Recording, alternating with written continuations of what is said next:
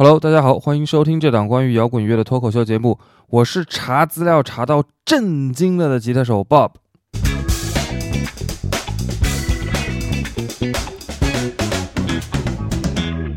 哎，有小伙伴跟我说啊，说你这个节目怎么说来说去都是欧美的摇滚呢？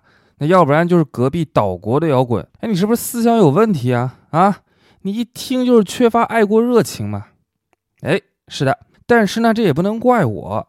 因为一说到摇滚乐啊，一般人的第一反应肯定都是美国的根源摇滚啊，英国的不列颠入侵啊，北欧的极端金属啊，甚至就是拉美的那些融合了拉丁音乐的摇滚，包括啊日本啊、韩国啊这些从学习西方到自己发展出自己独特的摇滚文化来的那种。反正呢，就是这些国家的摇滚文化也好，摇滚乐队也好，摇滚乐手也好。总归是最先跑到你脑子里去的，毕竟摇滚这个东西啊，人家那边是发源地嘛。哎，你让美国人打太极拳打赢中国人，那也不太可能，对不对？一个道理嘛。不过呢，像我这种啊，极具探索精神的年轻人，是吧？肯定是不能止步在第一反应上面的。所以，在经过我的一番查询和学习以后啊，咱们这期呢，就可以来聊一个。你十有八九对他们的摇滚乐是一无所知的国家，哎，这是哪儿呢？就是柬埔寨。我是保送啊，柬埔寨大学。这柬埔寨大学，咱柬大。您这人够黄的，那。哎，这不是开玩笑啊，真的是柬埔寨。你千万不要觉得啊，像这种边陲小国啊。就算有摇滚乐，那肯定也是很边缘、很土鳖的那种嘛，就跟那个朝鲜的流行音乐似的。老实说，我在查资料之前啊，也是这种想法。但是我越查下去啊，这种刻板印象就越来越少了。到了最后呢，不由得你不暗暗的惊叹：柬埔寨这个国家的摇滚乐的发展啊，不仅是远远超出了你的想象，而且这个其中还蕴藏着一段跌宕起伏。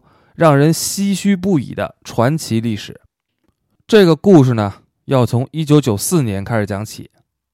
那一年呢，在遥远的夏威夷小岛上面，太平洋经合组织举办了第一届财政部长会议；而在日本呢，日后推出了风靡全世界的 PS 游戏机的 PlayStation 公司成立了；在美国的绿茵场上，巴西队成为了第一支四次夺得世界杯的足球队。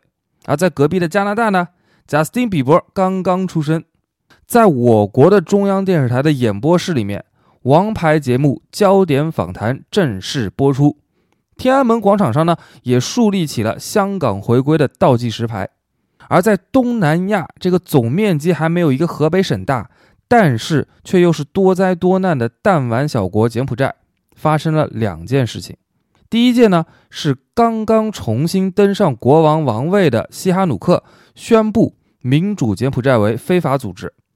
第二件是一个叫做 Paul Wheeler 的美国人在柬埔寨旅游的时候，偶尔听到了当地司机在车里播放的一盘老掉牙的磁带。Paul Wheeler 呢，在这盘声音已经明显扭曲失真的磁带里面啊，隐约听到了六七十年代。欧美摇滚乐兴盛时期的那种风格，他一开始是很惊讶的。惊讶的是什么呢？是说在柬埔寨居然有人听欧美摇滚乐。但是呢，慢慢的他发现事情没有他想象的那么简单。为什么呢？第一啊，他发现这盘磁带里面没有一首歌是他以前曾经听到过的。第二呢，他再怎么仔细听也听不懂歌词在唱什么。第三，最关键的就是他听着听着，他发现这不仅仅是六十七十年代欧美摇滚的那一套，虽然是大量的借鉴了迷幻摇滚、车库摇滚，甚至是冲浪摇滚的元素，但是你细听之下，会发现其中融入了东南亚独特的民族风格。于是呢，他就问了当地的司机，哎，果然，人家说这些歌呀，唱的就是高棉语。或者也可以说就是柬埔寨语，但是呢，他追问这些歌手是谁，乐队叫什么，这个歌是什么风格的，或者这些歌的名字叫什么的时候，司机也是一问三不知。司机就说了：“说我也不记得这磁带是哪儿来的了，反正就是很早很早年间的东西了，就可能是我的父辈或者祖辈流传下来的吧。”这 Paul Wheeler 一听，什么你这父辈祖辈，那少说也得是六十年代甚至五十年代的事儿了吧？你们那个年代能有摇滚乐吗？还能出专辑？不太可能吧。然后呢，他带着疑问。就开始在金边的街头巷尾到处去搜寻早年间的磁带。哎，你别说啊，这一找还真的被他找到了不少类似的摇滚乐磁带，但是全部都是没有任何背景资料的无名的裸带。那不管三七二十一，Paul Wheeler 把这些磁带通通的带回到了美国，找了一家美国的唱片公司，把这些磁带里边的歌啊重新制作，灌录成了一张合集，叫做。Cambodian Rocks，柬埔寨摇滚，里面大量的歌曲名字都标着 Untitled Track，就是无名歌曲，演唱者的名字呢都是 Unknown，未知。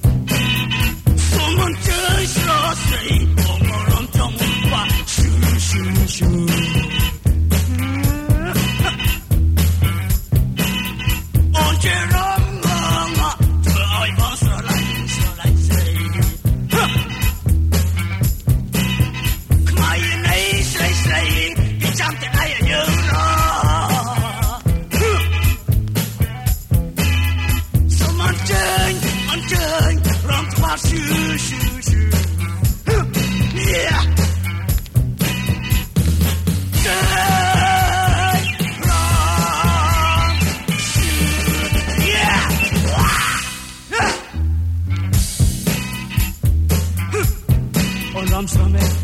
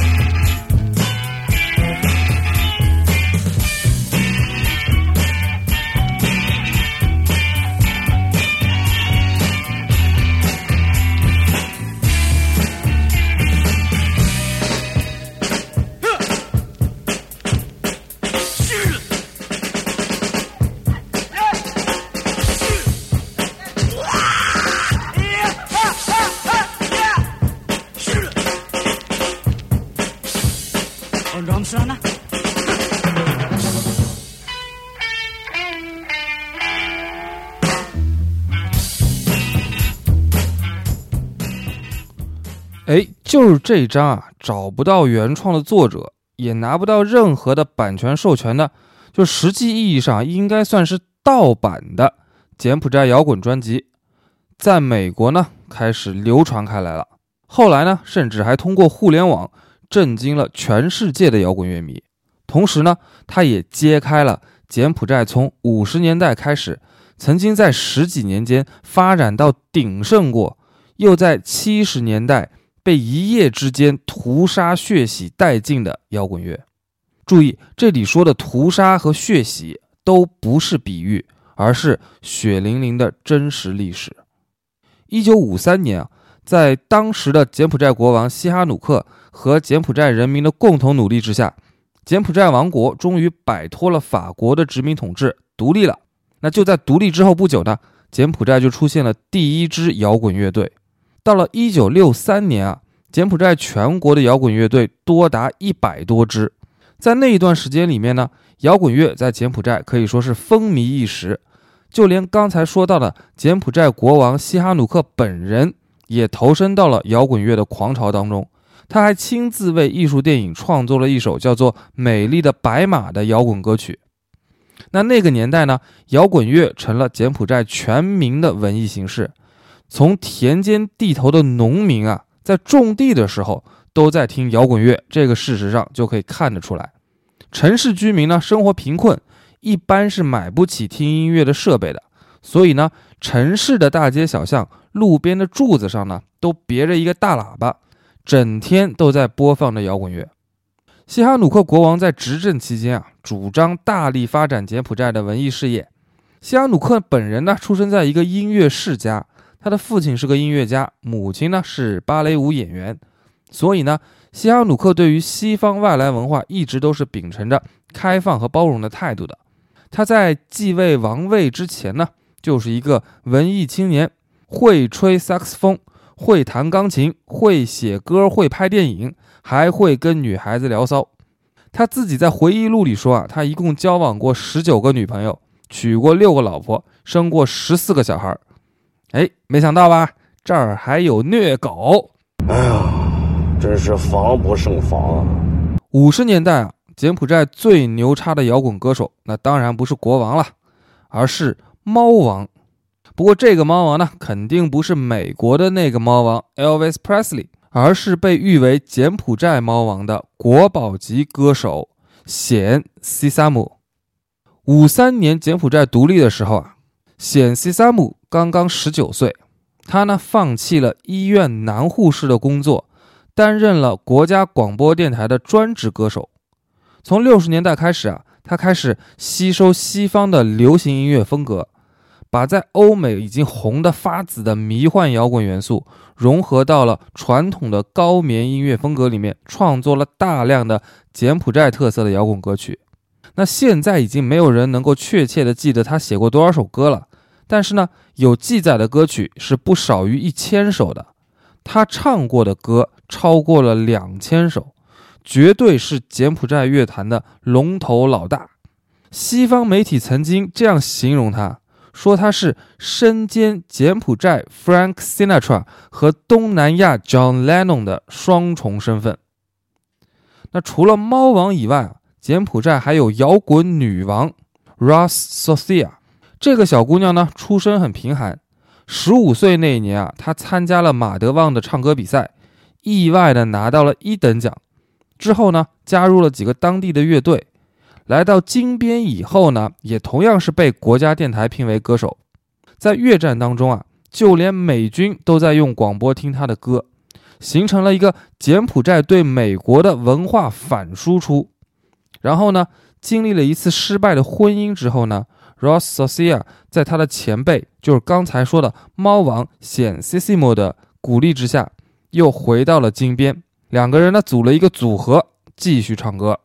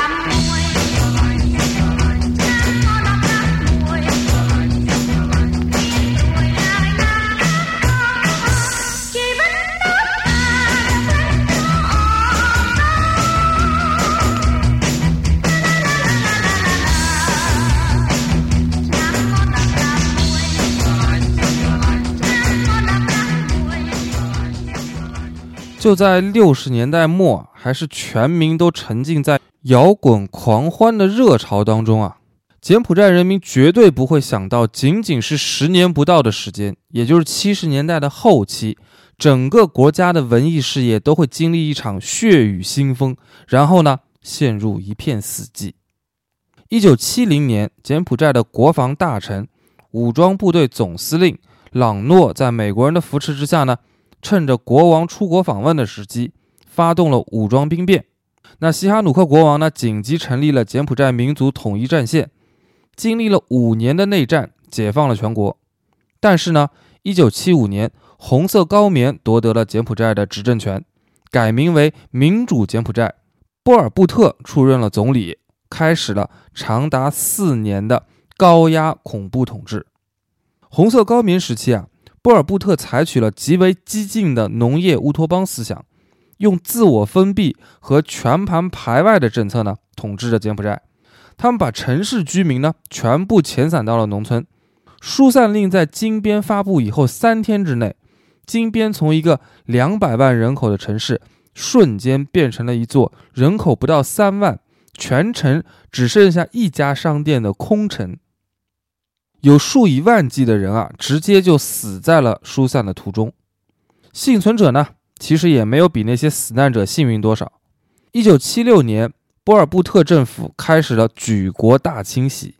柬埔寨啊，这个总人口只有七百多万人的国家，在这一场浩劫当中，非正常死亡的人数，据后世的学者研究，在一百七十万左右，其中。包括四十三万华裔人口死亡将近一半，更悲惨的呢是两万的越南裔人口惨遭种族大屠杀，全数灭亡。当然，在这种政策下面啊，被视为是西方的精神毒瘤的摇滚音乐人的境遇，那也就是可想而知了。那曾经在内战当中创作过许多许多的爱国歌曲的柬埔寨猫王显 Sisimo。在红色高棉屠杀期间呢，就遇害了。一九七六年的六月十八日，他被当局处死。而摇滚女王 Ross Socia 呢，也在一九七五年之后下落不明。那一种比较可信的说法呢，是说她被迫嫁给了一名红色高棉的军官，最后呢，在一九七七年也惨遭处决，年仅二十九岁。那在这四年的屠杀当中啊。柬埔寨当年的摇滚音乐人，除了极个别几个逃到国外的以外，几乎是遭遇了团灭。从此以后呢，柬埔寨摇滚的黄金时代就一去不复返了，只留存在几盘被扔掉了外包装壳、撕掉了标签、被人豁出性命偷偷的保存下来的磁带里面了。二零一四年，美国摇滚乐 MV 导演 John Perozzi 拍摄了一部纪录片。叫做“别以为我忘了柬埔寨失去的摇滚乐”。纪录片里面呢，有在恐怖统治之下奇迹般的逃生的两名柬埔寨摇滚乐手的采访，呈现出了柬埔寨摇滚乐从漫长的二十年的辉煌，到短短四年间一片灰飞烟灭的全过程。有兴趣的小伙伴呢，可以去网上找一找资源，运气好的话，可能还能找到带字幕的版本。那现在呢？洛杉矶还有一支柬埔寨风格的迷幻摇滚乐队，叫做 Dunger Fever，主唱呢是一个柬埔寨的女孩子。乐队的歌呢也是用柬埔寨高棉语来唱的。那听一听他们的作品呢，或许还可以依稀的辨认出一丁点儿当年柬埔寨摇滚乐坛风起云涌的样貌。